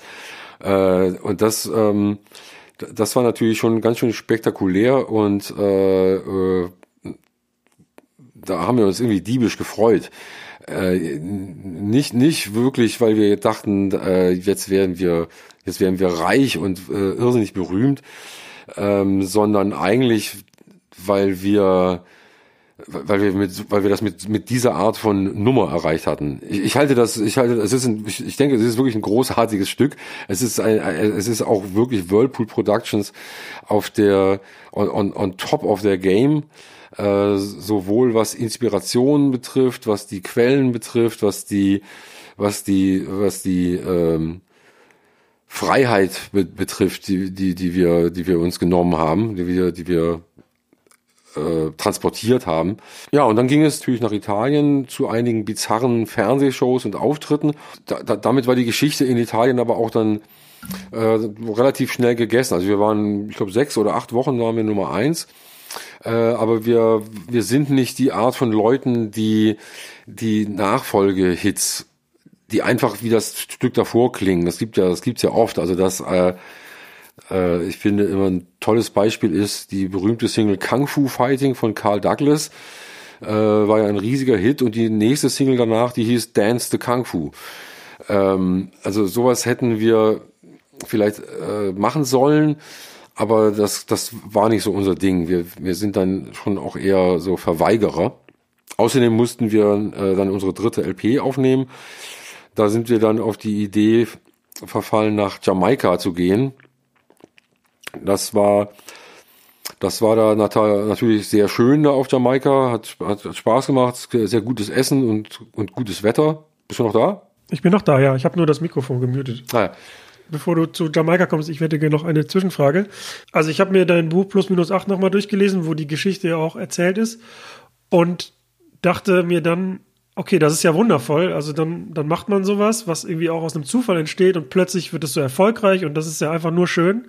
Ähm, und dann der zweite Gedanke war aber, ja, okay, aber Moment, also was, was, was bedeutet das jetzt für mich als Produzent? Also ist da jetzt eine ähm, Erwartungshaltung, wie du gerade meintest, und ähm, ist mir diese Aufmerksamkeit, die das erregt hat, überhaupt recht, weil Hausmusik war ja wahrscheinlich erstmal nicht dafür gedacht, dass es in den italienischen Top Ten funktioniert, sondern ein gewisses Zielpublikum anspricht. Also gab es irgendeinen Moment, wo du dir gedacht hattest, ja, vielleicht war das jetzt doch gar nicht so gut, dass es passiert ist? Ja, ein, ein Effekt, ein Effekt von, vom, vom Disco to Disco war natürlich, dass unser Major Label, das uns ja eigentlich sozusagen als interessante äh, als interessante Gruppe, die sich gut im Portfolio macht, die äh, sozusagen zeigt, dass dieses Label nicht nur Kommerz macht von Mark O und Marusha und so weiter, sondern auch so richtig Qualität äh, für den Kenner und den Kritiker äh, abliefert. Äh, dieses Label hat uns natürlich plötzlich äh, ganz anders angeguckt. Plötzlich waren wir natürlich äh, rattenscharf und super sexy und so, hey, okay, ho, ho, ihr seid ja richtig, hm. Äh, und haben sich natürlich davon versprochen, dass wir, dass, dass wir diese Kuh jetzt melken oder dass wir dieses Eisen äh, schmieden, solange es heiß ist, aber da waren sie mit uns ein bisschen schief gewickelt. Wir hatten auch intern so ein bisschen unterschiedliche Vorstellungen, was, wo, wo die Reise jetzt hingehen soll. Äh, man kann sich denken, dass natürlich, ähm, wir waren vorher drei Typen, die man nicht gesehen hat, Produzenten, DJs und so weiter. Ähm, plötzlich hatten wir einen, einen Frontmann, Eric war aber eigentlich, also das hat auch zu Irritationen geführt, weil das wirkte natürlich auf viele Leute auch so, naja klar, da ist der Hans, äh, äh, der hat sich da den, den, den schlauen Computer-Nerd Justus geholt und diesen lustigen Vogel Eric. Ähm, oder da sind so zwei Brillentypen, so weiße Brillentypen, die haben sich eben so einen schwarzen Sänger geholt. Ähm, das war, äh, das war dann teilweise so ein bisschen unangenehm und äh, stimmte so nicht. Eric war genauso Produzent und Songschreiber und so weiter, aber natürlich ist es so, dass Eric ein viel, viel extrovertierterer äh, Typ ist ein, ein, ein Bühnentyp. Eric ist ein, ein Show, ein, ein, ein, ein Showmensch. Ähm, ich bin DJ geworden, weil ich das besser finde, als auf einer Bühne zu stehen. Ich, ich, ich, ich, ich gucke lieber, als dass ich angeguckt werde. ähm, wobei mit Eric auf der Bühne zu stehen ist okay, weil der, der, der zieht die ganze Aufmerksamkeit auf sich, so dass man da so ein bisschen in der zweiten Reihe, dann, dann ist das schon okay mit so einem uneingestöpselten Bass da äh, so du, ein wenig herum zu, zu, zu dancen. Lange Rede, kurzer Sinn, wir haben, äh, auf uns wurden natürlich große Erwartungen und auch, ähm, da wird dann ja auch relativ viel Geld eingesetzt, auch dann für Kampagnen und so weiter.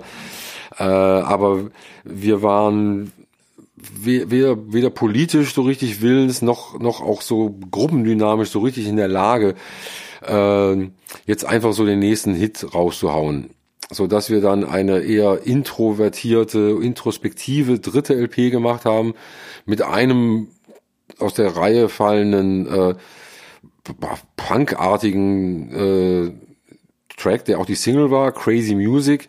Das hat aber nicht mehr so gezündet dann wie vom Disco to Disco, weit, weit davon entfernt.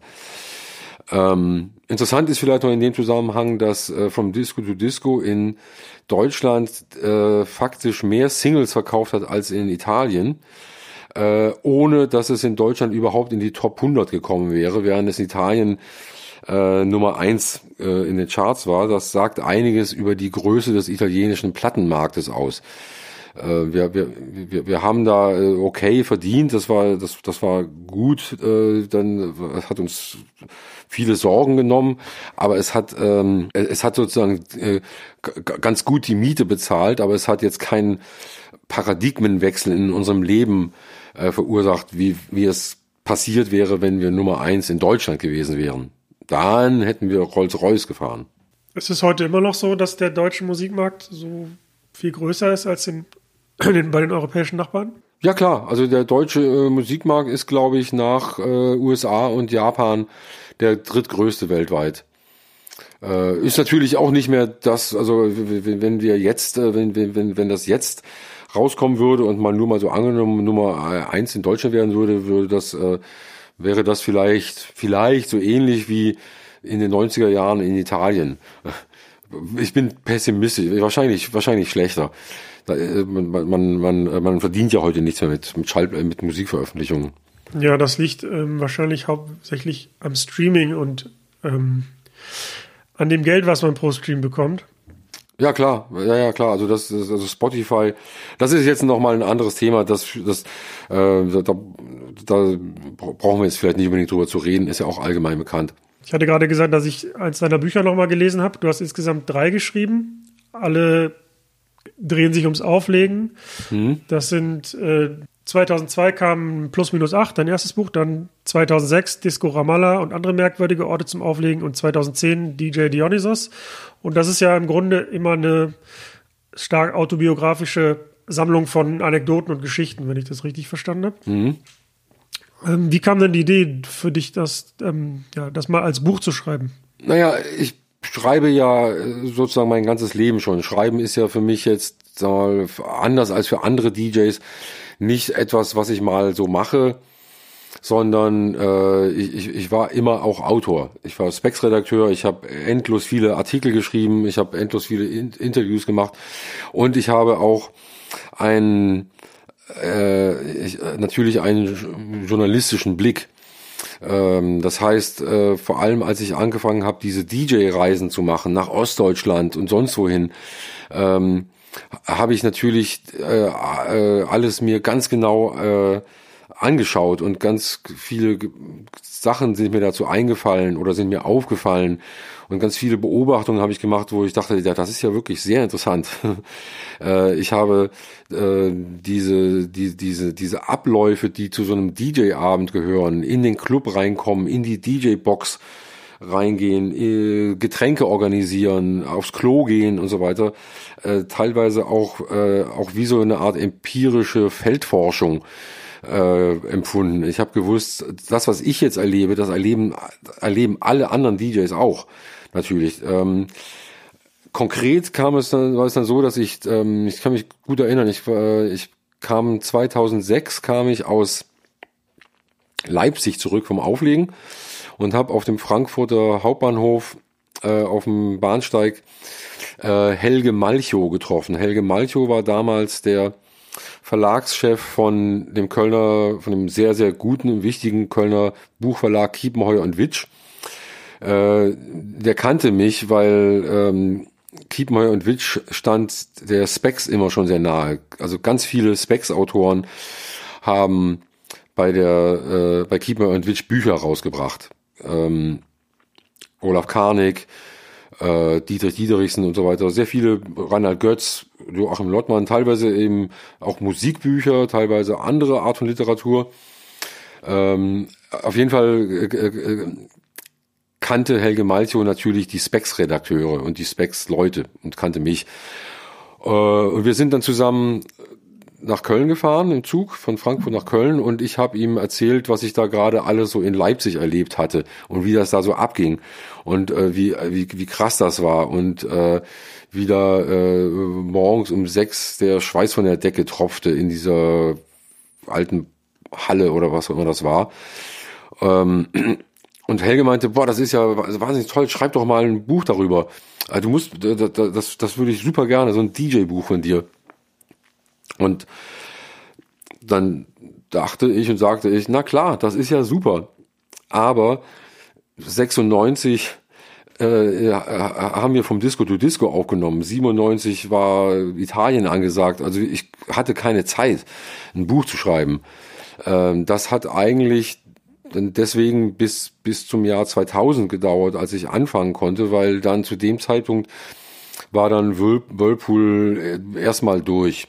Äh, wir, wir haben uns nie offiziell aufgelöst. Wir sind im Moment äh, nicht aktiv gemeinsam, aber wir sind, wir haben ein gutes Verhältnis.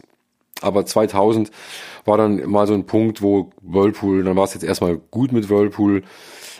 Justus hat dann eine sehr, ist dann sehr steil gegangen als, als Solo-Act auf, auf äh, Compact.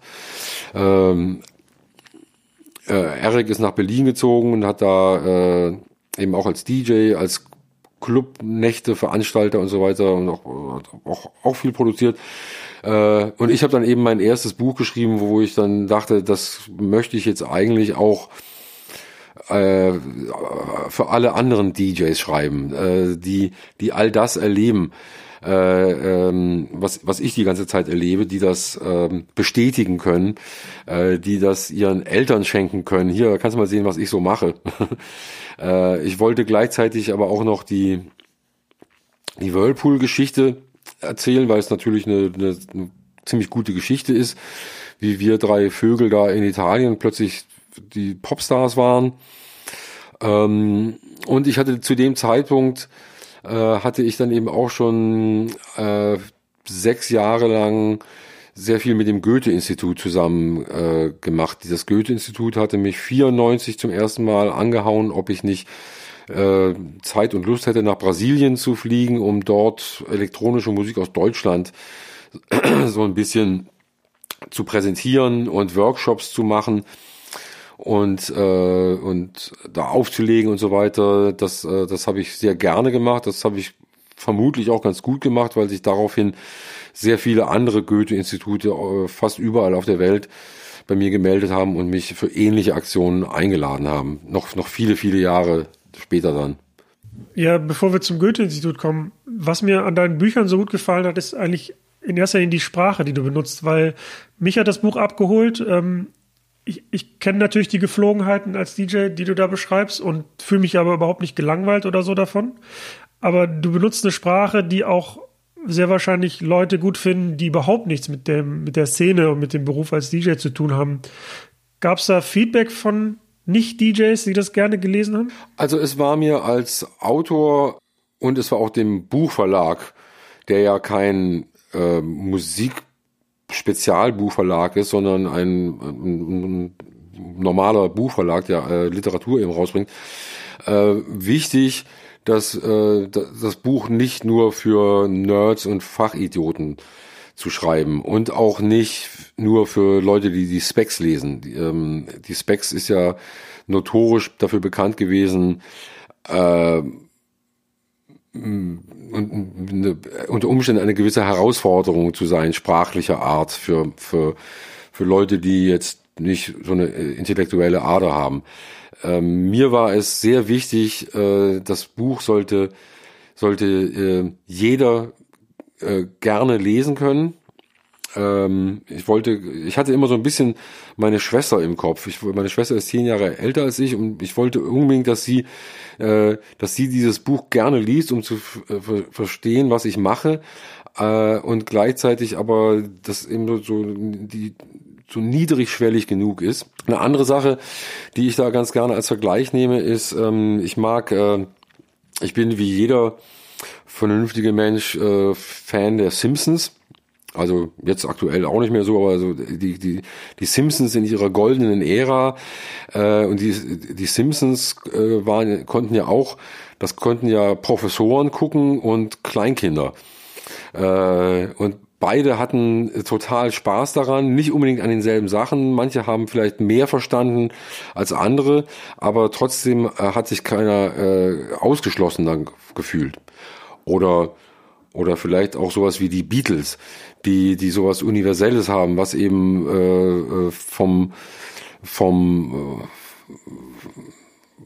äh, ja, vom vom vom, vom äh, Lehrling bis zum Professor alle äh, auf ihre Weise etwas davon davon haben. Ich habe sehr lustige Erlebnisse gehabt. Ich habe äh, ich habe aufgelegt und Leute sind gekommen und äh, haben gemeint, äh, ey, du hast doch dieses Buch geschrieben. Und ich, ja, ja, das ist das erste Buch, das ich mir in meinem Leben gekauft habe.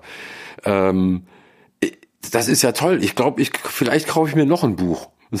und dann dachte ich, oh Mann, ey, das ist ja wirklich toll, also, dass ich sowas äh, bei Leuten erreicht habe, dass sie sich, dass sie auf die Idee gekommen sind, sich ein Buch zu kaufen. Ich meine, ich habe mir immer Bücher gekauft. Ich lese bis heute die ganze Zeit irgendwelche äh, Bücher. Bücher gehören zu meinem Leben dazu.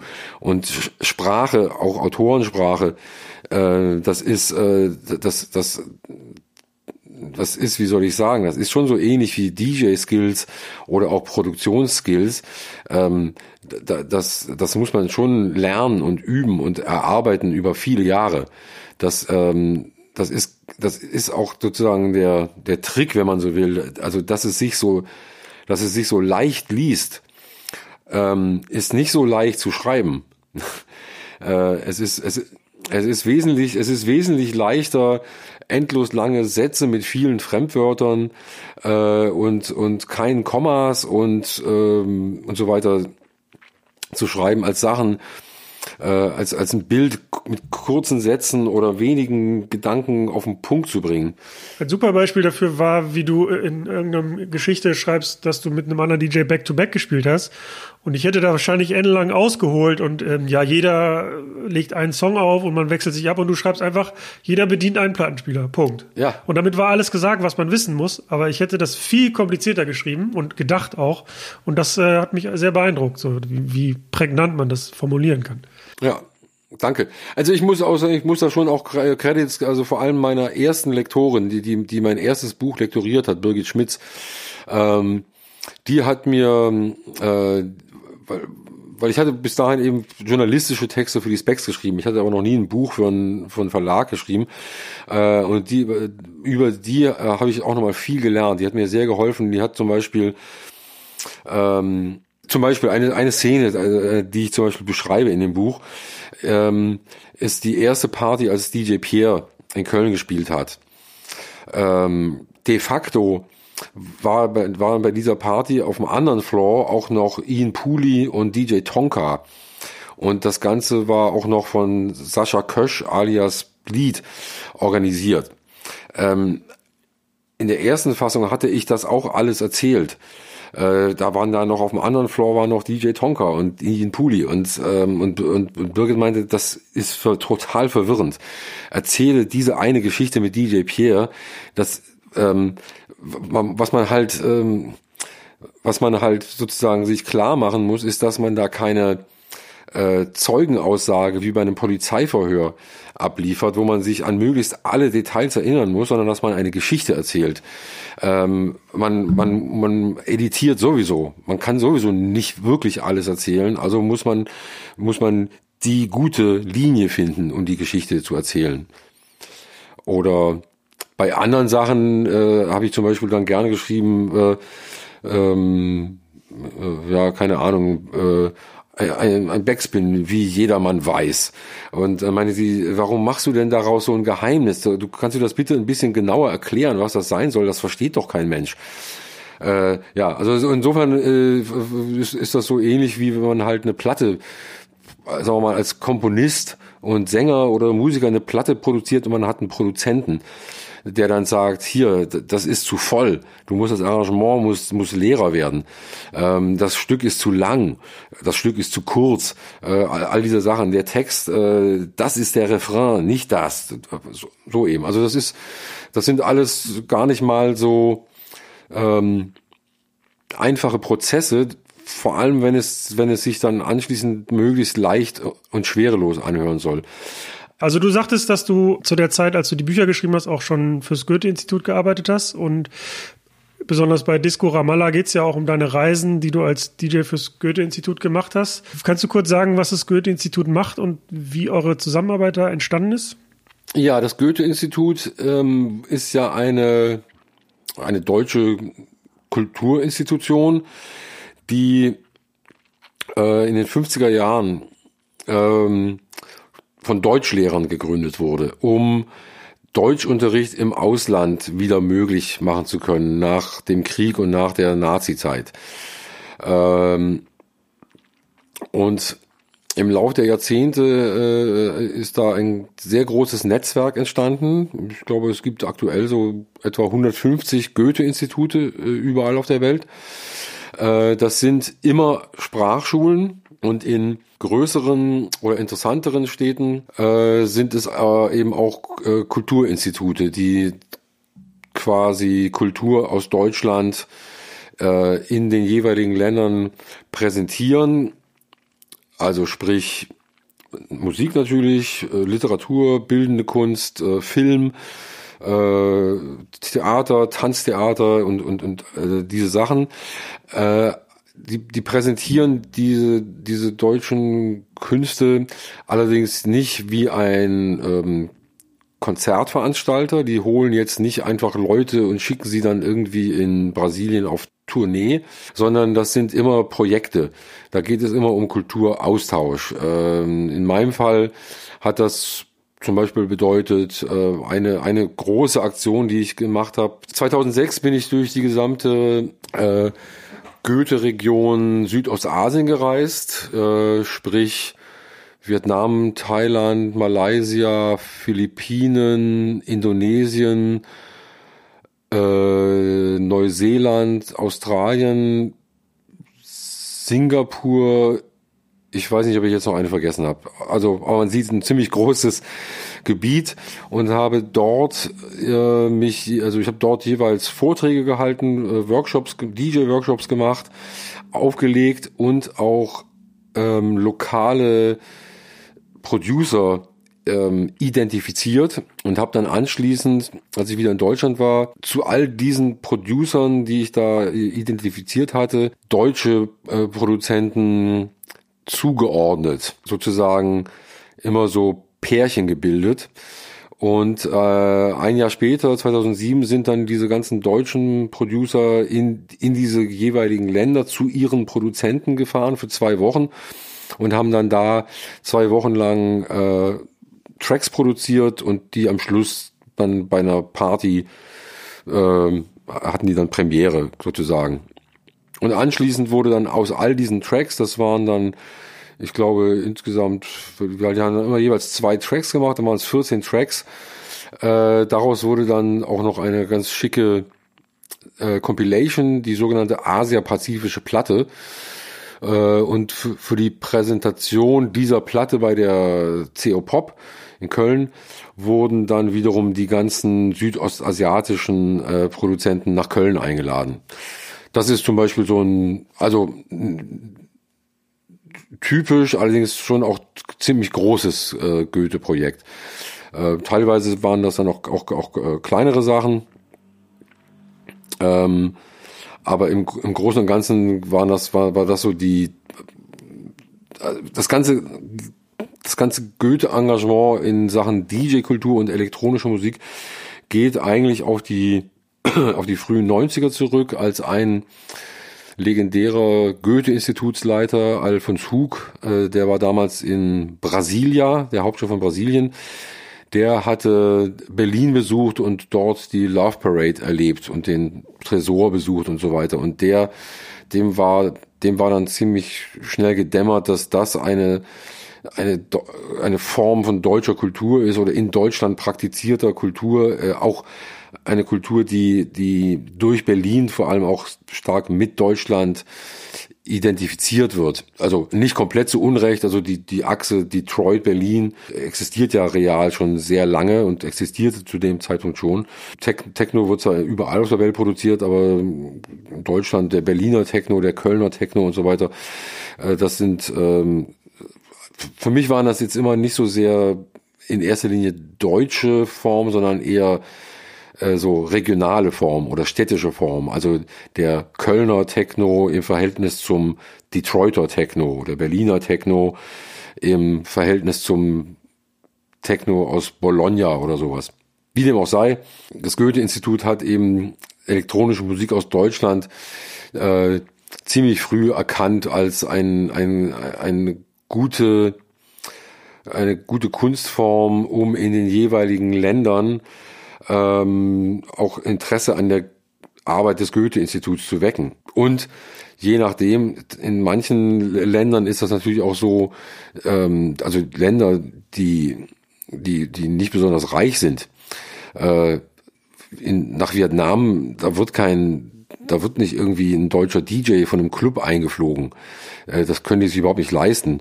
Ähm, und äh, es gibt auch in Vietnam keine Clubs wie in Deutschland. Das sind äh, ziemlich schlimme kommerzielle Buden mit Go-Go-Tänzerinnen und so weiter. Aber wenn das Goethe-Institut äh, da sozusagen eine, eine Techno- oder eine Elektronik-Veranstaltung macht, dann kommen, dann kommt ein ganz, ganz spezielles Publikum, das durch das Internet informiert ist und das wahnsinnig interessiert, ähm, das sonst überhaupt keine Möglichkeit hätte, das, das mal äh, sozusagen authentisch zu erleben. Würdest du denn sagen, dass, dass die Arbeit dann in den Ländern ähm, auch, auch nachhaltig gewesen ist? Also jetzt nicht, was die deutsche Sprache angeht, sondern was jetzt das Näherbringen von deutschem Techno und deutscher elektronischer Musik betrifft? Oder war das nur so ein Akzent, hallo, guck mal, das machen wir und ciao? Ähm, das das Goethe-Institut, das pflegt diese ganze äh, ähm, Vermittlung von elektronischer Musikkultur aus Deutschland ähm, sehr, sehr nachhaltig äh, bis heute. Äh, und auch sehr viele von den Projekten, sowohl Projekte, an denen ich persönlich beteiligt war, als auch Projekte, die ich vielleicht nur angeregt habe oder wo ich, wo ich Protagonisten vorgeschlagen habe, zum Beispiel bei der, zum Beispiel bei der, bei der Asia-Pazifischen Platte, da waren, waren zum Beispiel die Gebrüder Teichmann dabei. Die haben dann ein komplettes Goethe-Eigenleben entwickelt und sehr viel äh, Sachen in Afrika gemacht. Äh, all diese Leute, die ich damals zusammengebracht hatte, ähm, aus, aus Deutschland und aus Südostasien äh, sind immer noch äh, äh, befreundet. Äh, teilweise produzieren sie immer noch Tracks zusammen oder verfolgen ihre Arbeit. Ähm, also das ist ähm, das, und das hat sogar äh, sogar äh, interessante Effekte in den Regionen, weil es ist ja jetzt nicht so, dass äh, irgendwie die DJs aus Vietnam ähm, die DJs aus den Philippinen kennen würden oder treffen würden. Also insofern wird dann jetzt nicht nur do, do, deutsche Akteure mit irgendjemand zusammengebracht, sondern auch innerhalb der Region kommt es dann zu Begegnungen, die ohne das Goethe-Institut gar nicht äh, hätten stattfinden können. Ich kann mich noch an ein oder zwei Geschichten erzählen in deinen Büchern, wo du auch sehr religiöse Länder bereist hast, ich glaube im Nahen Osten oder so, und auch teilweise dann mit Plattenspieler und Mischpult im Kofferraum halt Grenzen überschreiten musstest und ähm, ja, die Grenzer und auch die Menschen vor teilweise gar nicht wussten, was es ist und was es soll. Ja, also meine wohl Spektakulärste Goethe-Aktion war sicherlich die Reise durch den Nahen Osten. Da war ich eingeladen. Es ging aus von, vom Goethe-Institut in Ramallah. Da war ein, damals ein Institutsleiter, Farid Majari, der wollte eben unbedingt deutsche elektronische Musik in, in der Westbank präsentieren. Und daraus wurde dann so eine kleine Tour gebastelt in der Region. Ich habe dann eben noch äh, Beirut äh, und Kairo und äh, Alexandria in Ägypten auf dieser Tour. Da war ich auch so zehn Tage, zwei Wochen unterwegs. Ähm, und das war äh, eine Gegend, also vor allem die, die Westbank, äh, meine erste Station, also äh, palästinensischen Autonomiegebiete. Das ist eine Gegend, da gibt es keine Technikplattenspieler, da gibt es keine Clubs, äh, da gibt es keine kein DJ-Equipment, einfach mal so. Und deswegen blieb mir nichts anderes übrig, als ein Flight Case mit Plattenspielern und Mischpult da hinfliegen zu lassen und da durch die, also wirklich durch die Wüste zu transportieren. Im Jeep, äh, der, der, wo das, wo das Flight Case hinten noch so raushing und festgezurrt war und wo wir dann auch noch oben auf den Jeep ein Deutschlandfähnchen stecken mussten, damit irgendwie klar war, dass wir nicht beschossen werden dürfen und äh, im diplomatischen Dienst unterwegs sind. Und so sind wir dann eben äh, von Jordanien aus eben in die äh, Westbank äh, reingefahren. Zuerst noch bei jordanischen Grenzsoldaten vorbei, die hatten da nicht weiter zu beanstanden und dann, dann stießen wir eben auf den äh, auf den ersten israelischen Grenzposten und das war äh, das war nun wirklich eine sehr denkwürdige Begegnung, weil die ja auf alles Mögliche eingestellt sind und alles Mögliche da erleben. Aber dass da halt so ein, so ein Typ kommt äh, mit einer mit einer mit einer äh, mit, einem, mit einer DJ-Konsole im Flight Case, ähm, das das kann ja alles Mögliche sein. Also in so ein Flight Case kann man ja auch ja Waffen Maschinengewehre äh, oder sonst was da transportieren. Ähm, aber wir hatten die entsprechenden Papiere, wir waren auch offensichtlich eben äh, aus, aus Deutschland und dann fingen die eben an, sich äh, zu erkundigen, was ich überhaupt für Musik auflege und, und ob ich auch Trance spielen würde. Und das ist natürlich eine sehr interessante Frage, wenn man das mit vorgehaltener Maschinenpistole gefragt wird und man sich so fragt, hm, was ist denn, was ist denn jetzt die richtige Antwort? Weil ich eigentlich keinen Trance spiele, aber ich wusste, dass Trance in Tel Aviv schwer angesagt ist, äh, so dass ich dann eben äh, nicht gelogen habe, nicht wirklich gelogen habe. Äh, doch, ich habe eigentlich schon gelogen. Ich habe gesagt, ich habe kein Problem mit Trans. Ich habe zwar nicht behauptet, dass ich Trans auflegen würde, weil da hätte ich auffliegen können, wenn die meine Plattenkiste auch noch aufgemacht hätten. Dann hätten sie gesehen, da ist ja gar kein Trans und dann wäre ich vielleicht gefangen genommen worden, wer weiß. Aber so wurde ich dann äh, äh, so wurde das dann plötzlich dann alles ganz nett, weil ich, weil ich irgendwie Trans Daumen hoch gemacht hatte. Und die, diese Jungs an der Grenze da, die israelischen Soldaten, die sahen auch letzten Endes aus wie Leute, die auch eben so zu Raves gehen, wenn sie ihre Uniformen ab äh, ausziehen. Die hatten so lange Haare und waren irgendwie so total cool. Ja, und dann so sind wir dann eben in die Westbank ein, ein, eingerollt und hatten eigentlich äh, vorgehabt, äh, ursprünglich war der Plan gewesen, dass wir nach Gaza Stadt fahren, aber da gab es, da war alles zu, da war alles gesperrt, da waren Panzer aufgefahren, das war, daran war also nicht zu denken, so dass wir dann stattdessen nach Bethlehem gefahren sind, wo ich auch ähm, dachte, das kann ja nicht wahr sein, dass ich als DJ, dass ich jetzt in Bethlehem ja irgendwie so ankomme.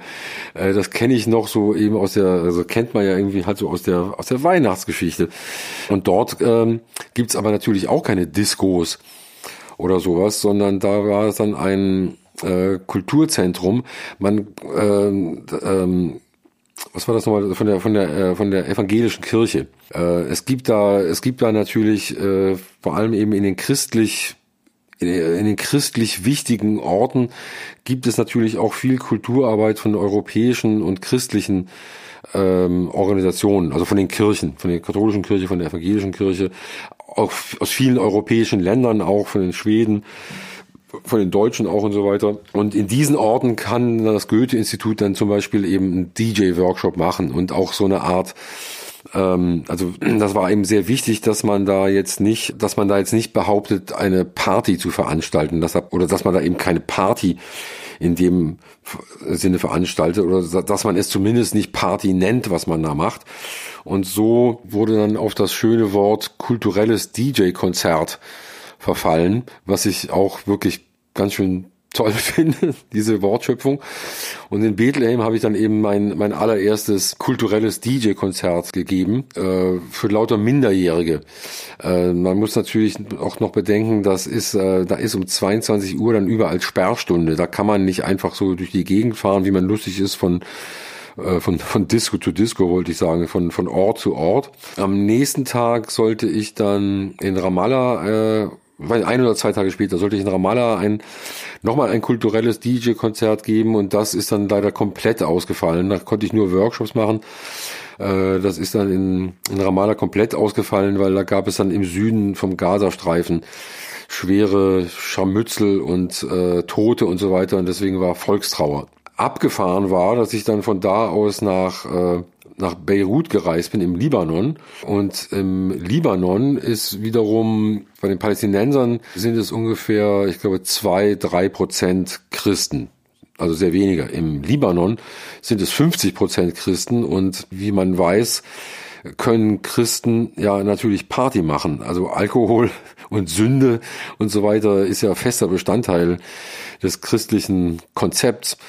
Äh, äh, und entsprechend äh, entsprechend hoch her ging es da in Beirut. Äh, das war das war fast so eine Art Fetischclub in dem ich da aufgelegt habe. Ähm, gleichzeitig ist es natürlich auch ein, ein Ort, der äh, unheimlich unter Spannung steht, wo man überall noch massive Kriegsschäden sehen konnte, überall Einschusslöcher und, äh, und ein, eine Stadt, die auch de facto, die, die zwar nicht durch eine Mauer geteilt ist, aber die trotzdem eben aus einem äh, christlichen, also einem vorwiegend christlichen Teil besteht, wo Partytime ist, und einem vorwiegend äh, schiitischen Teil, äh, da ist an Party nicht zu denken. Ja, also das sind das sind solche Sachen.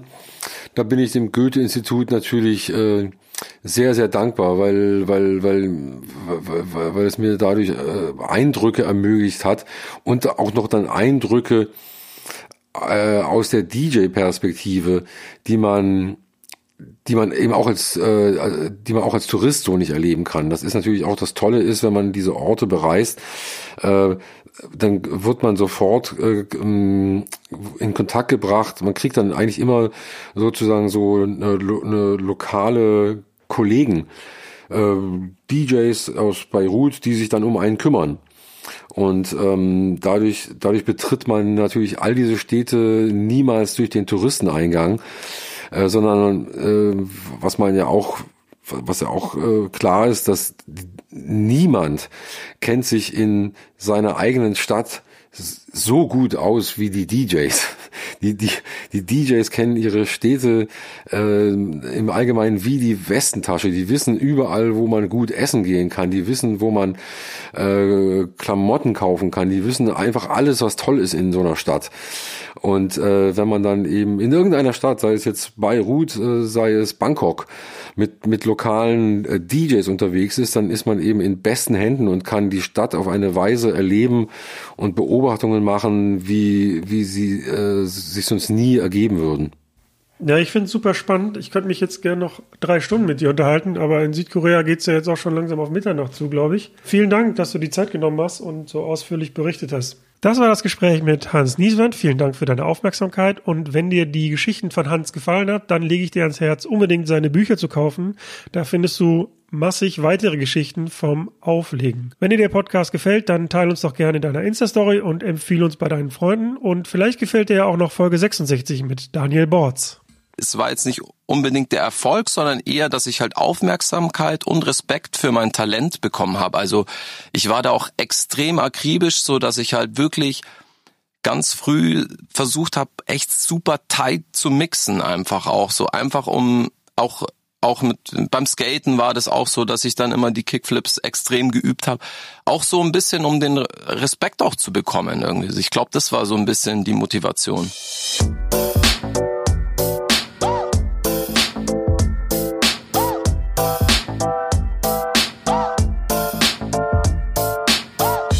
Über Nacht mit Steve Clash.